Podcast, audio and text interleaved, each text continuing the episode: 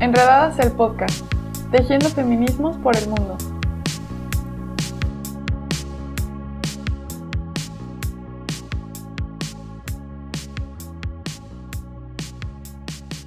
Intolerancia, burlas, agresiones y discriminación. Me parece necesario que me llamen matrimonio porque ya hay una institución aquí llamada que consiste en la unión de hombre y mujer. Sórico, Sórico, un espacio diverso para la reflexión y la promulgación de la igualdad de género, con Guadalupe Ramos Ponce.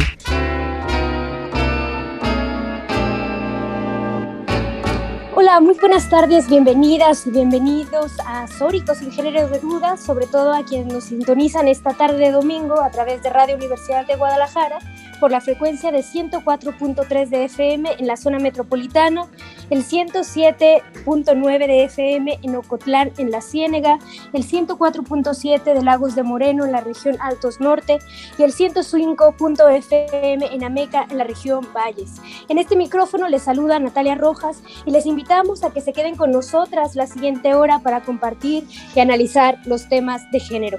Igualmente agradecemos especialmente a Blanca Landeros, Metzi Dolores Hernández y Gil Domínguez en la producción de este programa. Igualmente saludo con mucho gusto a Estefanía Martínez, quien también es locutora de este programa. Estefanía, buenas tardes. Hola Natalia, qué gusto estar acá una vez más en Sórico.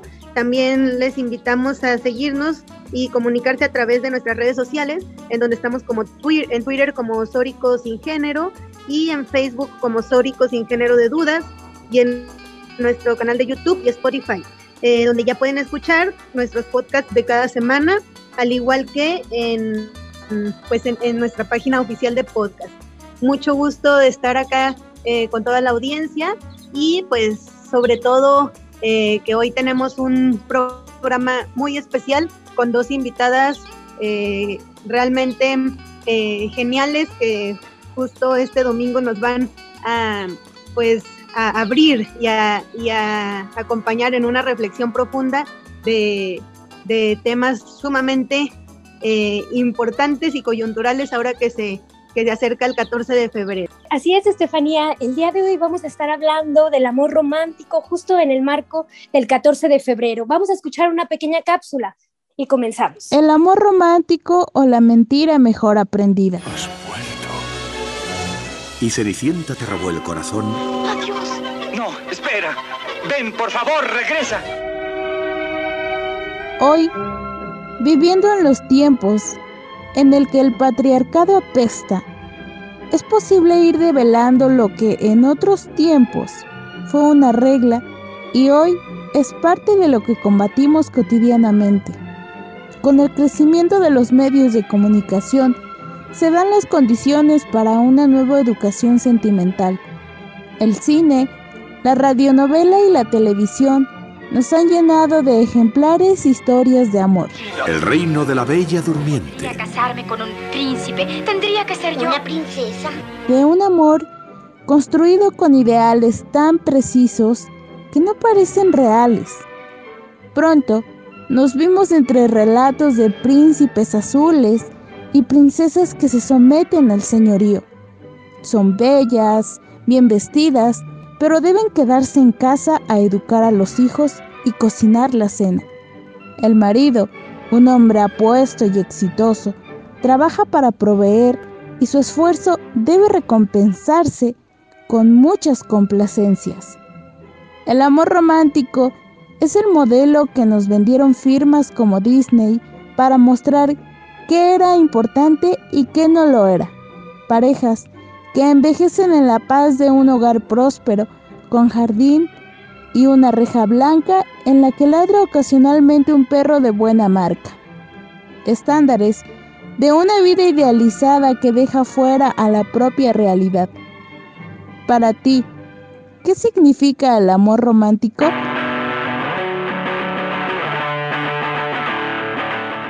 Jocelyn de la Cruz Díaz, colectivo Voces de la Tierra.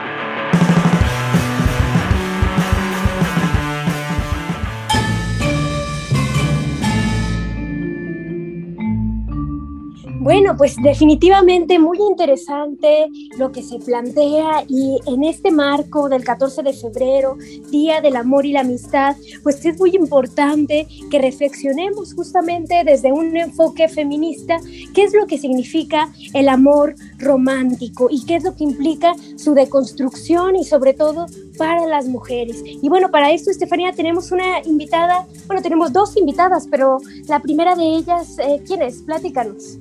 Bueno, eh, con nosotras se encuentra una amiga que pues es sumamente importante para las reflexiones de las mujeres y particularmente de las mujeres lesbianas que nos ha acompañado en pues muchos procesos desde sus eh, investigaciones académicas y sociales. Ella es Norma Mogrovejo, quien es doctora en estudios latinoamericanos por la UNAM así como integrante del Sistema Nacional de Investigadoras del CONACYT. Es lesbiana, feminista, peruana, mexicana, autoexiliada, estudiosa del movimiento lésbico latinoamericano.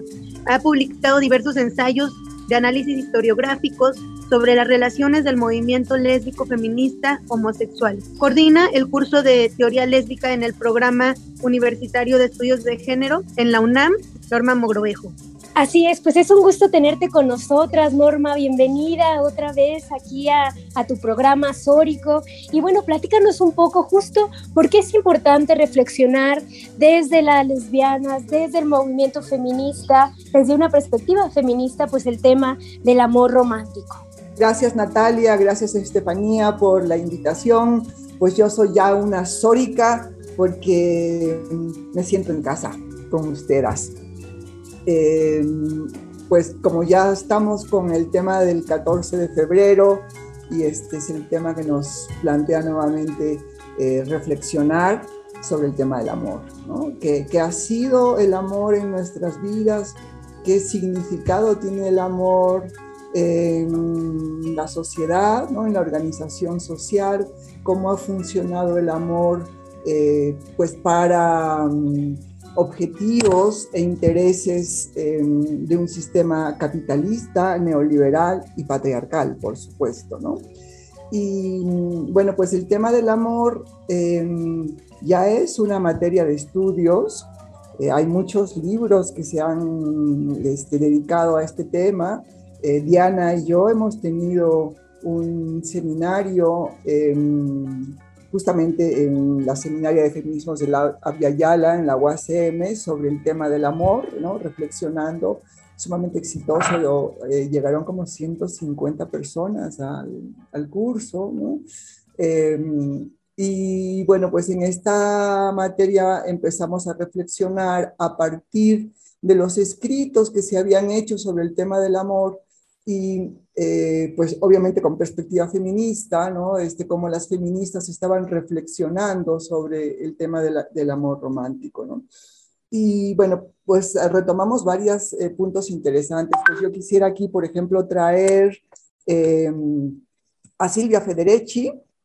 Eh, Silvia Federici pues plantea, por ejemplo, que el trabajo doméstico es eh, un trabajo esclavizado.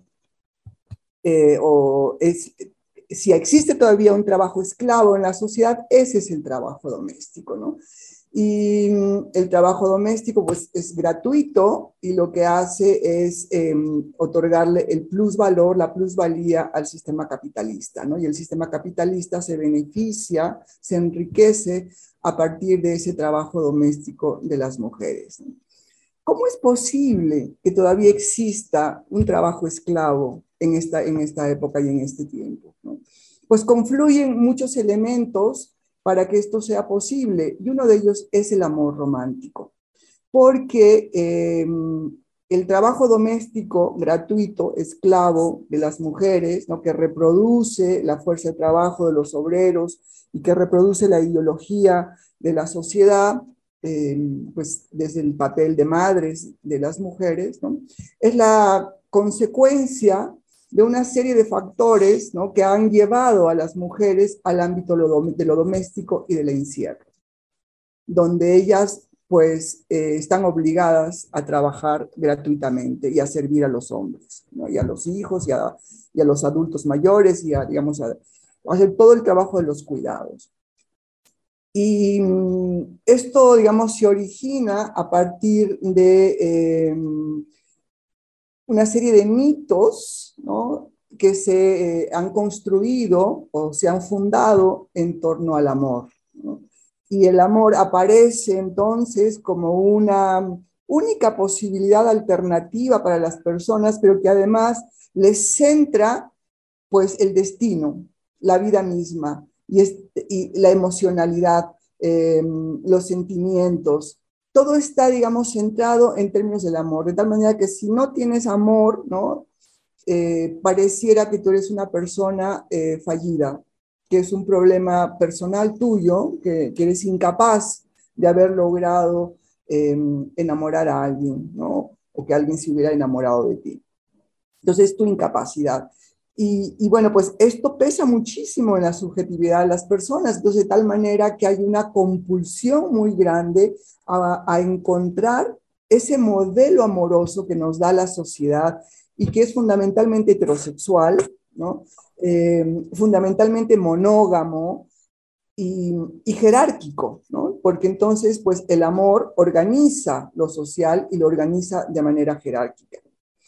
Entonces el amor nos lleva directamente hacia el matrimonio, ¿no? a la boda, que es como eh, ahí sí, la consecuencia del amor, la única posibilidad eh, que deriva de lo que sería el mito del verdadero amor. Si es un verdadero amor, pues entonces te va a llevar hacia el amor para toda la vida y es el amor pues que se sella en una boda, en un matrimonio, donde además pasas a ser prácticamente propiedad de la otra persona, ¿no? Entonces este, ahí haces un pacto, de, eh, un contrato, que es el contrato de fidelidad, y es el contrato de la sexualidad que, dice, este, que dicen varias de las eh, feministas, ¿no? donde pues una persona se apropia de la sexualidad y del cuerpo y de sus productos de la otra persona. Esto en términos heterosexuales, ¿no?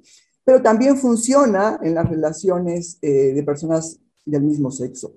Es el mismo modelo heterosexual el que, el que hace funcionar esta, este engranaje, esta dinámica. Entonces, pues nos dice Silvia Federici, ¿no? que por amor se lava, por amor se plancha, por amor se cocina y por amor se obedece. ¿no? Entonces, el amor endulcora esta organización política, económica, social de el matrimonio y las familias, eh, donde la mujer tiene el papel eh, del encierro doméstico, del trabajo doméstico gratuito, esclavizado. Entonces, es el amor el que permite y posibilita esta forma de esclavización de las mujeres. Eh, y el amor es usado de muchas maneras, justamente para llevar ámbitos de esclavitud. La trata de mujeres empieza con el endulcoramiento que se les hace a las mujeres que tienen una serie de carencias económicas, afectivas, sociales, eh, con una serie de propuestas, pues que, hacen ver, por ejemplo, como el príncipe azul que te llega con la propuesta de un castillo, una casa propia que vas a tener, una familia propia que a lo mejor nunca la tuviste, ¿no? Un hogar que nunca lo tuviste, y, eh, y las mujeres se enamoran, y caen redonditas en estas propuestas, eh, pues, que nacen justamente del producto de las carencias y que llevan a los apegos, ¿no? los apegos emocionales. Y entonces, pues ya que las mujeres están enamoradísimas, los hombres pues las enganchan en el ámbito de la trata y las condicionan o las obligan, las amenazan, las violentan. El tema del trabajo doméstico también funciona con la estrategia de la violencia. ¿no? Si la mujer quiere dejar de, de hacer eh, de, eh, los trabajos domésticos, pues la violencia está como un factor eh, de combinación, ¿no? combinante para que ella siga trabajando en lo mismo. Y, eh, y bueno, pues y también se engancha en este ámbito de la dependencia que, eh, emocional, que para ella será difícil romper y difícil dejar este lugar de esclava ya con los hijos, ¿no? Porque el modelo te trae a los hijos, además, como parte de un asunto de naturaleza, y este, también endulcorado con el tema del instinto maternal, ¿no? Este, como es algo que eh, lo tienen todas las mujeres, lo deberían tener todas las mujeres y que cuya realización como mujeres está en el ser madre. Y si no, pues no te realizaste como mujer. Es el destino para ser una mujer completa. Y ya que tienes los hijos, que tienes el marido, que tienes el trabajo doméstico, estás absolutamente esclavizada, ¿no? Y con una serie de dependencias emocionales de las cuales no puedes escapar, ¿no? Y esto se originó pues con este modelo amoroso, que es parte justamente de este modelo de un sistema capitalista, neoliberal, patriarcal, heterosexual y monógamo. Y todo hace funcionar eh, a una economía global, ¿no? Porque este, pues hay toda una serie de empresas que están también en torno al amor, ¿no? Es, eh, a ese amor romántico, restaurantes, viajes, regalos, em, organizaciones de bodas, en fin, hay toda una parafernalia económica que vive del amor y que impulsa y promueve esas formas de relacionarse en estas dependencias amorosas y que justamente hacen que el 14 de febrero sea el día de la representación comercial de ese amor, ¿no? Los regalos, si no te regala, pues no te ama y te ama en función al costo que ha invertido en este regalo y, en fin, este es una verdadera trampa, fundamentalmente para las mujeres. Sí, definitivamente esto que nos comentas, Norma, pues es muy importante de cómo las ideas del amor romántico pues permiten y permean en, la subordinación de las mujeres en todos los niveles, ¿no? En el ámbito del hogar, social, económico, político, y pues bueno, definitivamente muy esclarecedor este, este primer vistazo a lo que implica estas visiones feministas y también pues desde las lesbianas que cuestionan la heterosexualidad como un mecanismo que también permea eh, estas ideas del amor romántico. Y bueno, también tenemos a otra invitada muy especial que nos acompaña el día de hoy para seguir hablando de estos temas. Eh, ella es eh, Diana Neri, abogada con una maestría en filosofía política, es estudiosa y activista de los feminismos, antiespecista, paganismos y disidencias sexoafectivas eh, contrarrománticas. Actualmente es consultora filosófica y profesora de educación media superior en el Politécnico Nacional y en la maestría de educación sexual del CIES. Eh, bienvenida, maestra Diana.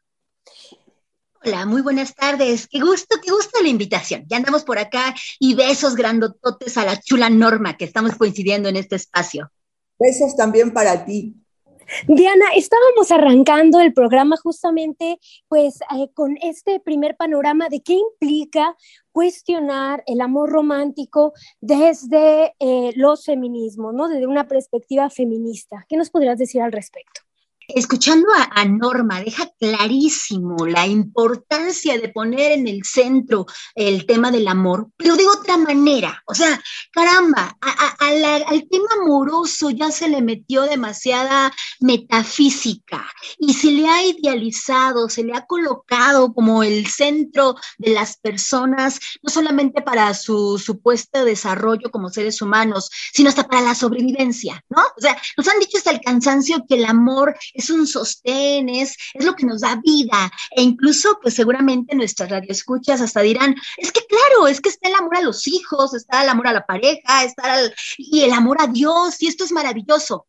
Sí, no, no, no, no es que queramos romper corazones y decir que el amor funciona o no. Más bien hay que entender que el amor es también un producto cultural.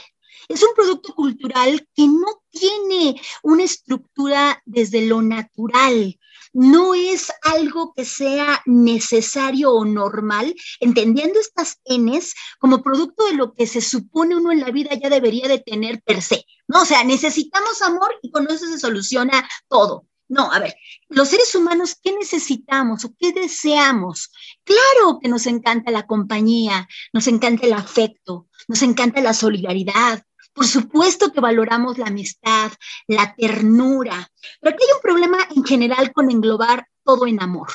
Lo volvemos como un gran pastiche, así grandotote, y como bien decía Norma hace un momento, se vuelve una trampa, una trampa canija para las mujeres, que en palabras de Graciela Hierro, es un modo de domesticarnos, un modo de asumirnos como hijas, amorosas siempre de nuestros padres, como esposas, atentas a las necesidades de nuestro marido o marida, eh, pero también un amor a los hijos y un amor que hace que, sobre todo en este discurso, renunciemos a lo que somos, ¿no? Porque esa es la pregunta eh, que también se hacía Simón de Beauvoir. Es que una mujer no nace, se hace. Ok, vamos a construirnos, pero ¿quiénes somos? Y ese descubrimiento, ese entendimiento existencial que todos los seres humanos nos hacemos, pues en todos los momentos de nuestra vida, se detiene o se sacrifica o se hace a un lado, porque como las mujeres estamos destinadas al amor y a dar amor a los otros, a las otras,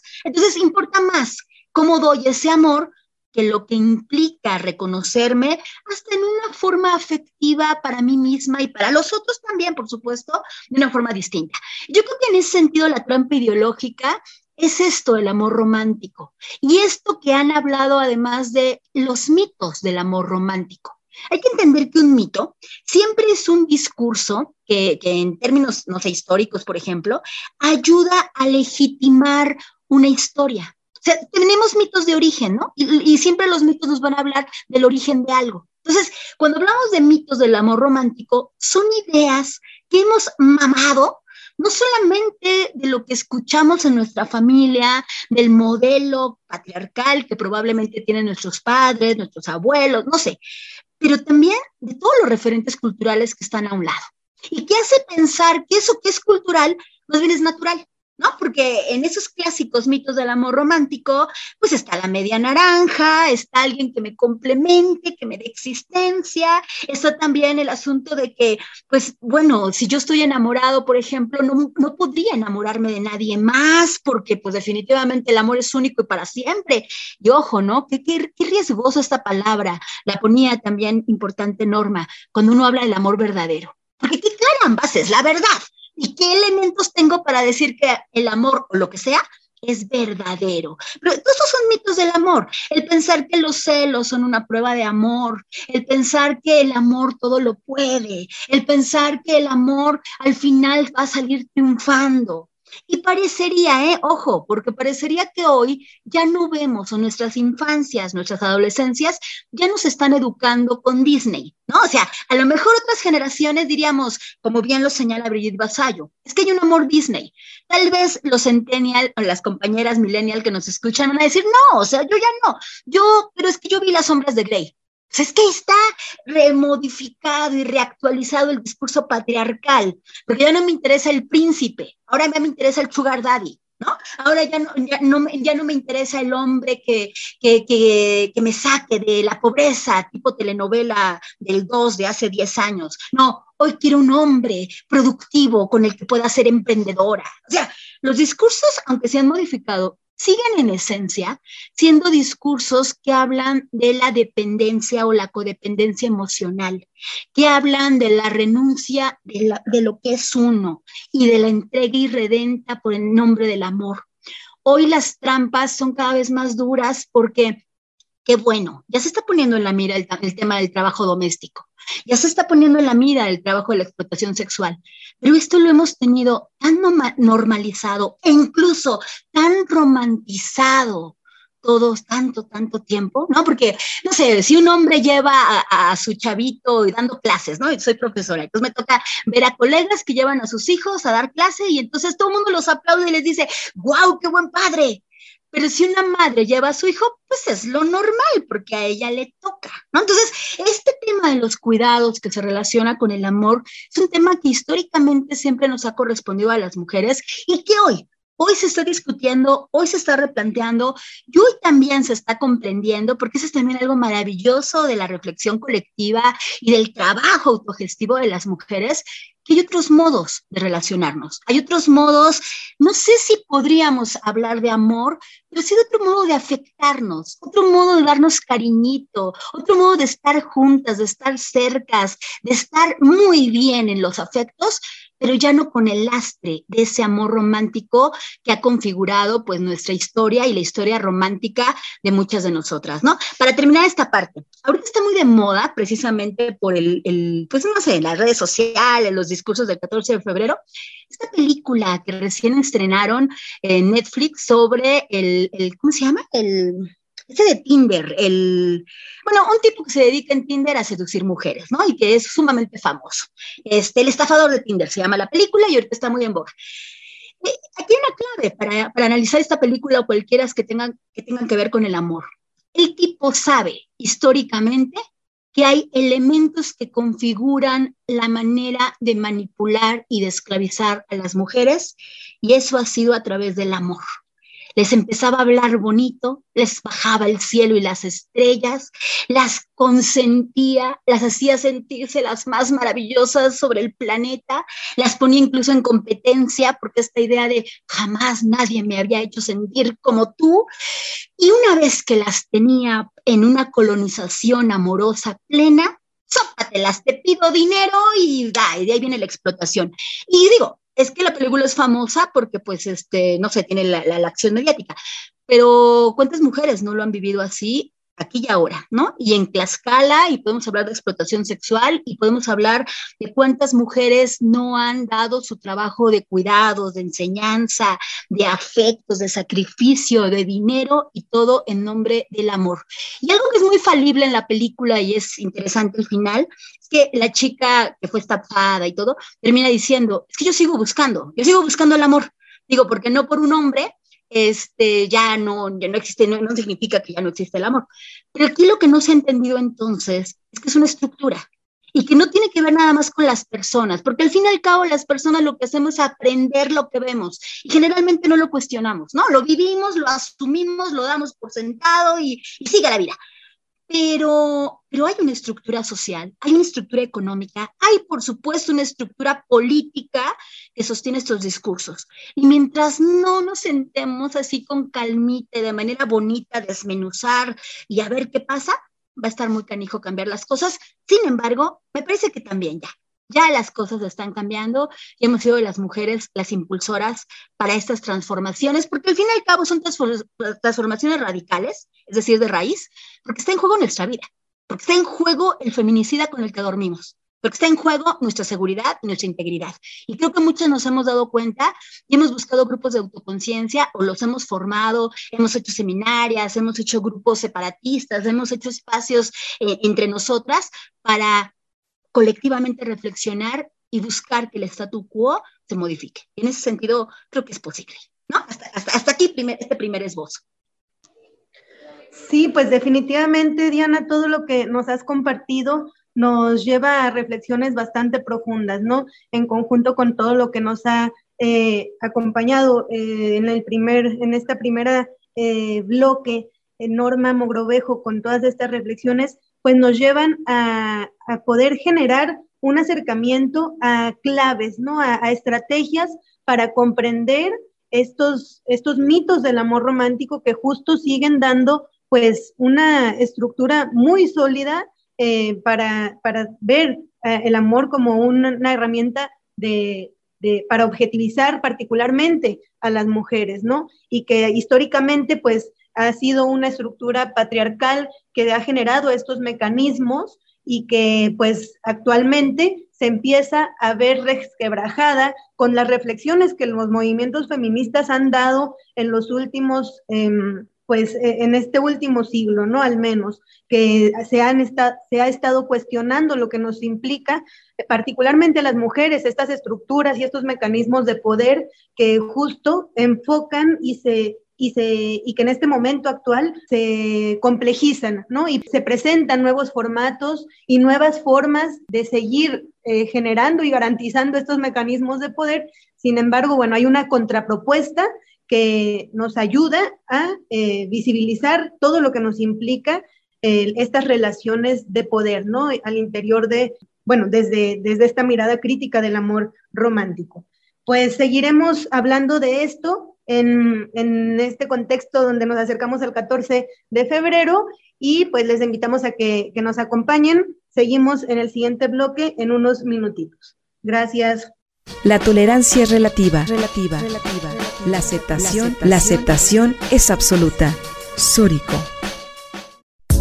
El poder sexual se refleja en la apertura mental. El poder sexual se refleja en la... Sórico.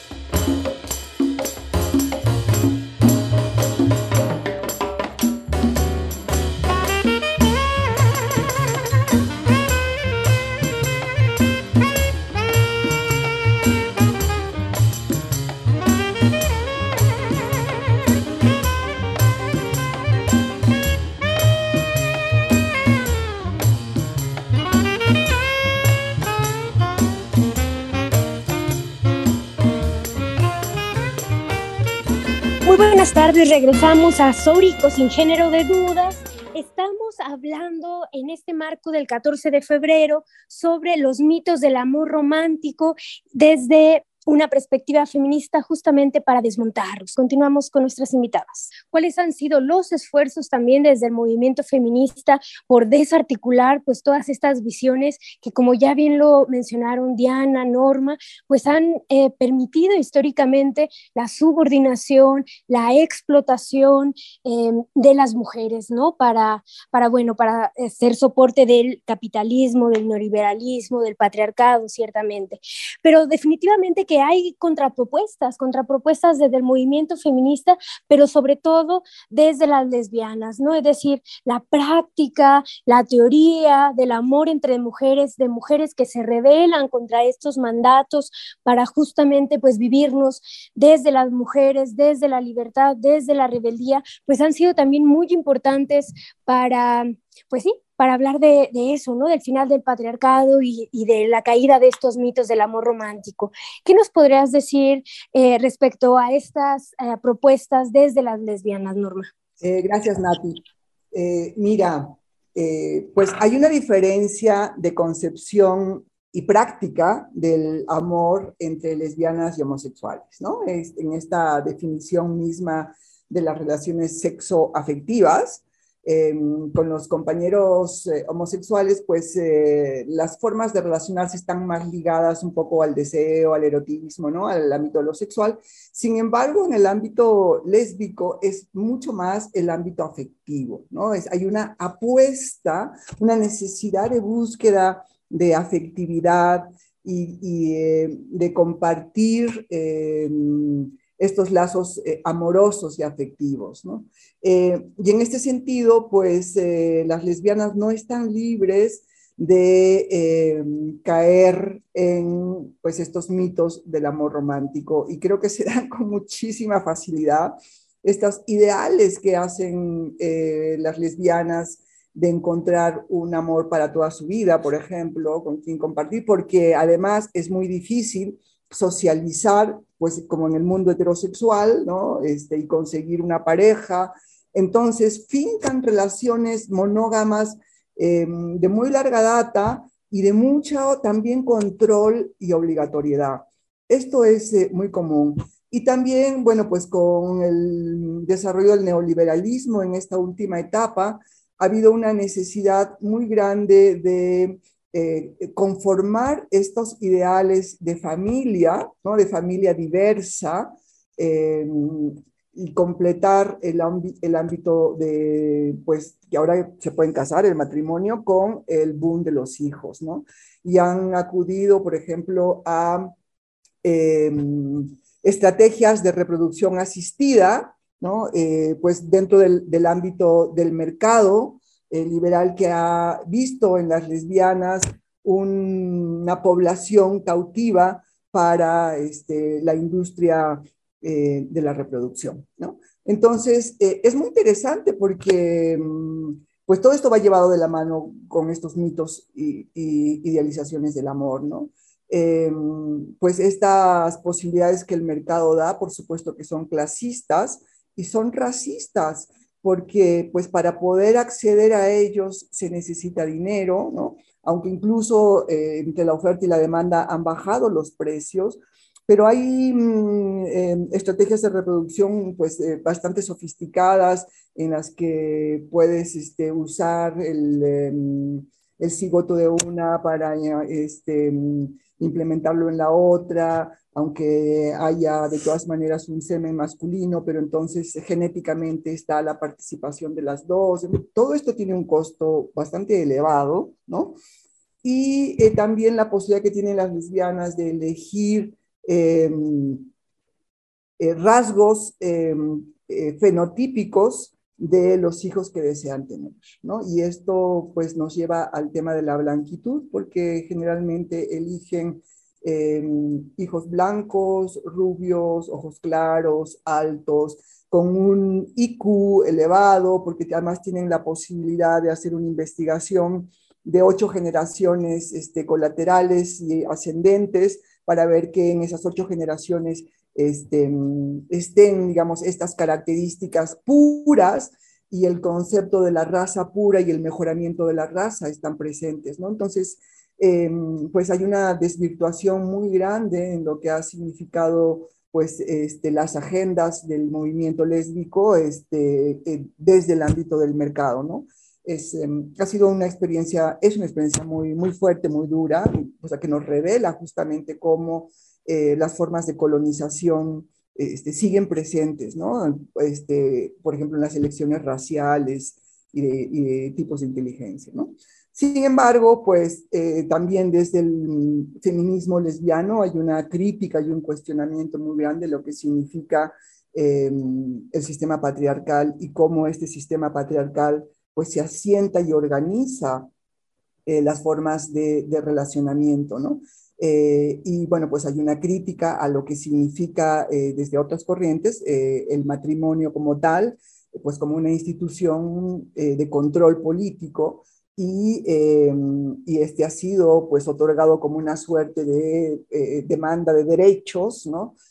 pero pues que el Estado al fin y al cabo este, fagocita los derechos eh, y la solicitud de derechos de muchos movimientos sociales, em, pues como otorgando estos supuestos derechos, pero que en realidad pues es mejor tenerlos adentro que tenerlos afuera. Lo mismo pasó con el poliamor, el poliamor este, hasta cierto punto, hasta cierto momento, significó una posibilidad alternativa a estos em, condicionamientos del amor romántico eh, con sus dispositivos de control como la monogamia, por ejemplo, ¿no?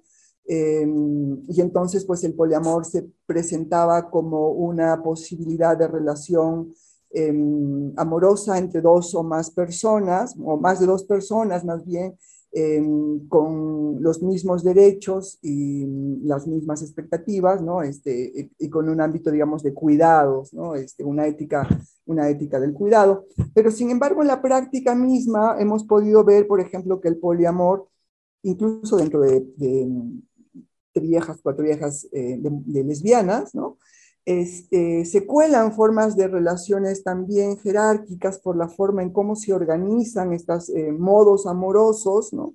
donde hay una pareja principal y una secundaria, donde hay un, tronco y unas ramas, este, eh, donde hay suertes de polifidelidad, por ejemplo, ¿no? Entonces, pues em, pareciera que el modelo de pareja se multiplicó sin cuestionar o sin criticar eh, profundamente estos elementos de, las dependencias y de los sentidos de propiedad que, promulga pues, estos modelos amorosos y que también el amor romántico entró este, dentro de las relaciones poliamorosas. Y por otro lado, pues no se cuestionó el amor en sí mismo, ¿no? Como un modelo de dominación y entra también en el poliamor, pues en este sentido.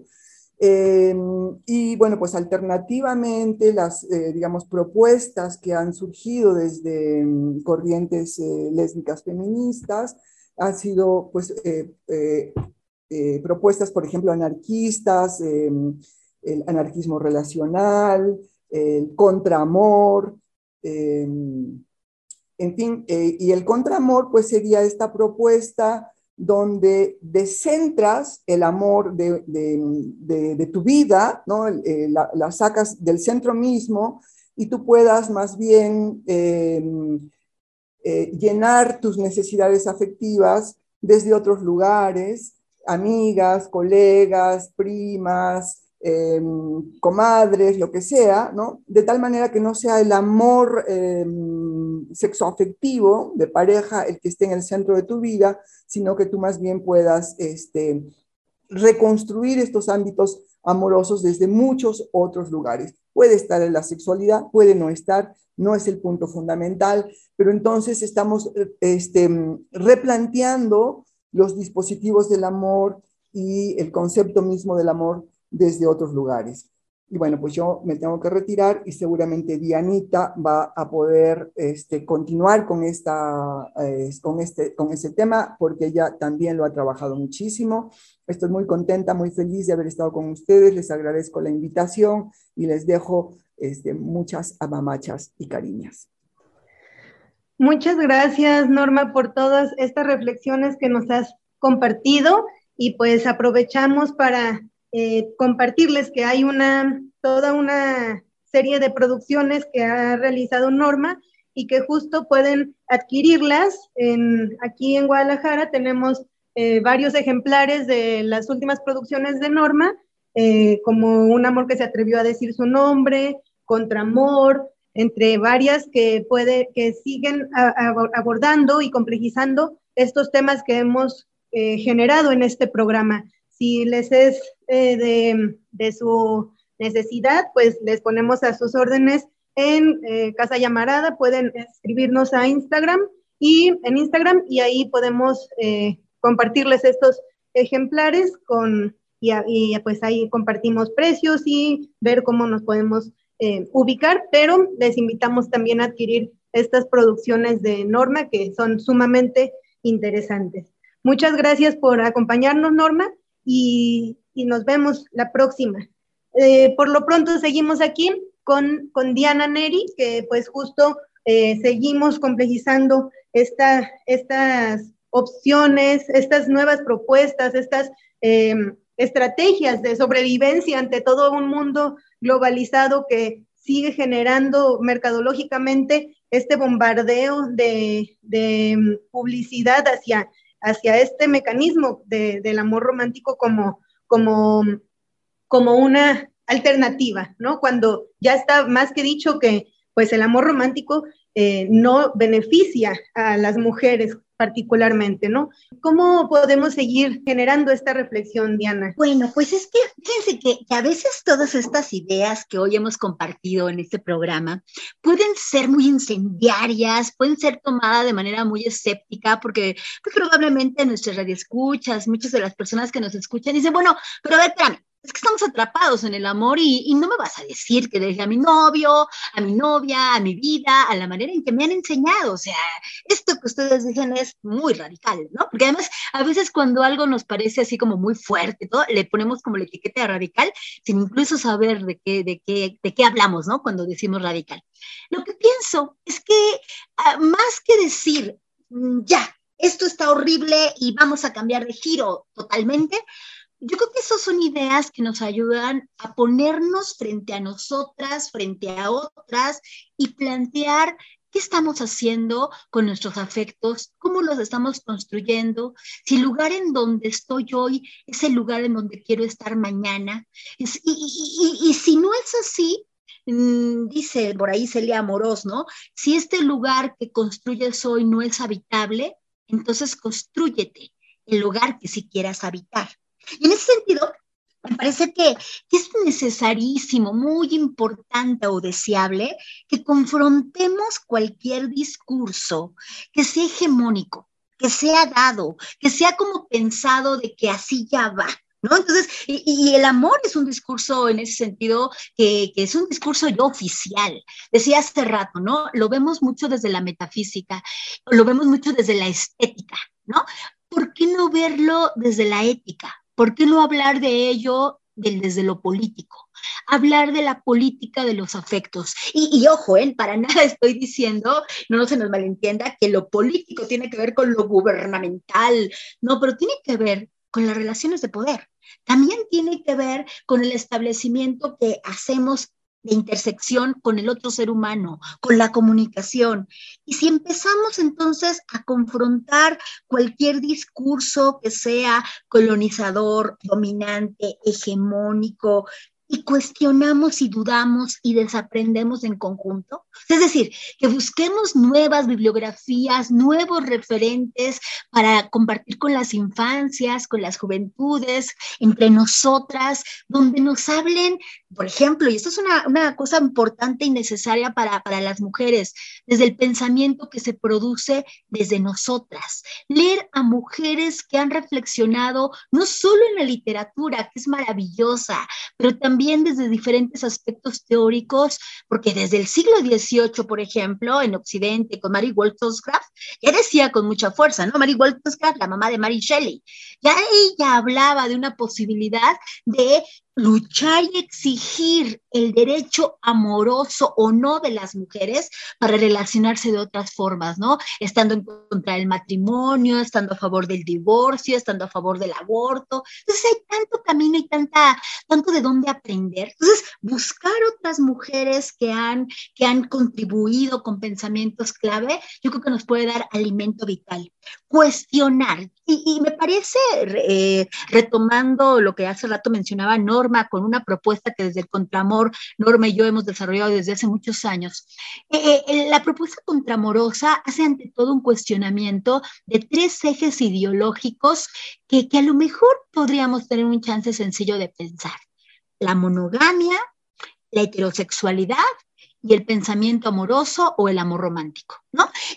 Estamos diciendo, en este momento, métete al poliamor, porque a lo mejor no queremos meter dos, tres, cuatro personas en nuestra vida. El tema no es con cuántas personas nos relacionamos, el tema es de qué manera nos estamos relacionando con cada persona. A lo mejor somos monoamorosos, pero entonces el pensar construir nuevos conceptos, a lo mejor pensar en cuestionar esos conceptos ya caducos que mucho nos han traído daño emocional, también podría ser una tarea muy bonita. A lo mejor no, en lugar de decirle a, la persona con la que compartes vida que te amo, cuando, a ver, decirme una pregunta que hago, que, que, luego hago de miedo a algunas personas, porque les digo, ¿no? ¿Por qué me amas? ¿Ah? Y si lugar de hablar de amor, empezamos a hablar de confianza, de alegría, de sorpresa, de simpatía, de empatía, de ternura, de solidaridad, de compañerismo, de sororidad. Es decir, en lugar de hablar del amor así en mayúsculas en grandote, ¿por qué no lo empezamos a hablar en minúsculas y en términos eh, plurales? ¿Y por qué no le damos mucha fuerza a la amistad? ¿Y por qué no hablamos, si es que nos gusta hablar de amor, por qué no le decimos a nuestras amigas que las amamos o las contramamos? Creo que estos elementos nos podrían como dar algunas pistas para platicar entre nosotras, para buscarnos, para construir formas nuevas de relación, pues entre todas y cada una de nosotras, porque el pensamiento singular es maravilloso, pero se potencializa cuando se vuelve pensamiento colectivo. Sí, esto que dices, Diana, me parece súper importante reconocer y, y, diversificar el amor, ¿no? El amor por nuestras hermanas, nuestras madres, nuestras amigas, nuestras compañeras, ¿sí? No solamente pues la centralidad, ¿no? La centralización del amor que justamente pues ha monopolizado eso pues para el servicio del patriarcado, del capitalismo y pues bueno, nos dejas reflexiones que van a seguir con nosotras pues por bastante tiempo. Y pues bueno, hemos llegado al final de este programa. Eh, agradecerte, bueno, a Norma y a ti, Diana, por todas estas reflexiones, por tu tiempo y pues bueno, siempre son bienvenidas aquí a Sórico. Y pues bueno, un último comentario y si nos podrías recomendar a un par de autoras que podemos seguir leyendo en estos temas, te lo agradeceríamos. Eh, pues evidentemente juntarnos, ya sea de manera virtual, ahí está el Zoom, o ya sea de manera real, ahí está el cafecito, las reuniones. Entonces, juntarnos, discutir, platicar, innovar y desobedecer y desaprender. Me parece que eso es fundamental. Hoy, afortunadamente, las herramientas tecnológicas nos dan posibilidades de platicar y hacer estas reuniones y también conocer otras pensadoras y otras ideas de todos los laditos del mundo. Entonces, atrevernos a curiosear a discutir y a desaprender. Y, por otro lado, creo que a lo mejor podemos empezar, digo, depende de la perspectiva desde donde nos, nos, nos interesa entrarle, pero está desde empezar a cuestionar los mitos del amor romántico con Coral Herrera, a empezar ya de forma más ruda con Brigitte Basallo, a hablar sobre lo que implica la heteronorma y particularmente todos los vaivenes de la monogamia. Y hay una autora en particular que es maravillosa, se llama Mariluz Esteban. Tiene un texto que ustedes pueden, ella misma lo puso a disposición libre en Internet, que se llama El pensamiento amoroso. Da unas claves de reflexión maravillosas. Y por supuesto, Norma ha contribuido y ha editado dos textos donde muchísimas pensadoras latinoamericanas hemos participado, que es un texto, son textos valiosísimos. Uno de ellas se llama Poliamor y relaciones casuales entre mujeres. Y el segundo texto se llama Contramor, relaciones libres entre mujeres, en donde las pensadoras de la vía Yala, precisamente desde muchas fronteras, no necesariamente tiene que ser lo académico, lo formal, lo teórico, sino de la experiencia vivida, de la cercanía de nuestras ideas, han compartido pues sus experiencias, sus vidas. Excelentes recomendaciones y propuestas, Diana. Muchísimas gracias por habernos acompañado en este programa de domingo. Realmente reflexiones muy profundas, muy importantes que tenemos que hacer tanto hombres como mujeres de todas las edades para poder acercarnos a generar relaciones más, eh, más profundas, más éticas y que puedan acercarnos a tener vidas pues más dignas, ¿no? Y más vivibles en un contexto donde pues es difícil llegar a, a una conciencia de, de, de cómo nos estamos relacionando con las otras y los otros, pero no difícil si empezamos a hacerlo desde ya. Muchísimas gracias, Diana, por habernos acompañado. Yo me despido y pues nos, eh, nos sintonizamos el próximo domingo. Eh, saludos a la audiencia y nos, nos escuchamos la próxima, Natalia. Así es, Estefanía, pues un placer estar con ustedes, Diana, Norma, Estefanía. Muchas gracias a Gil en, también ahí tras bambalinas en la producción de este programa. Agradecemos que nos hayan acompañado en esta emisión de Sóricos sin género de dudas. Las dejamos en compañía de la programación de Radio Universidad de Guadalajara. Tenemos una cita con ustedes el próximo domingo en punto de las 2 de la tarde para seguir reconstruyendo el género. Hasta la próxima.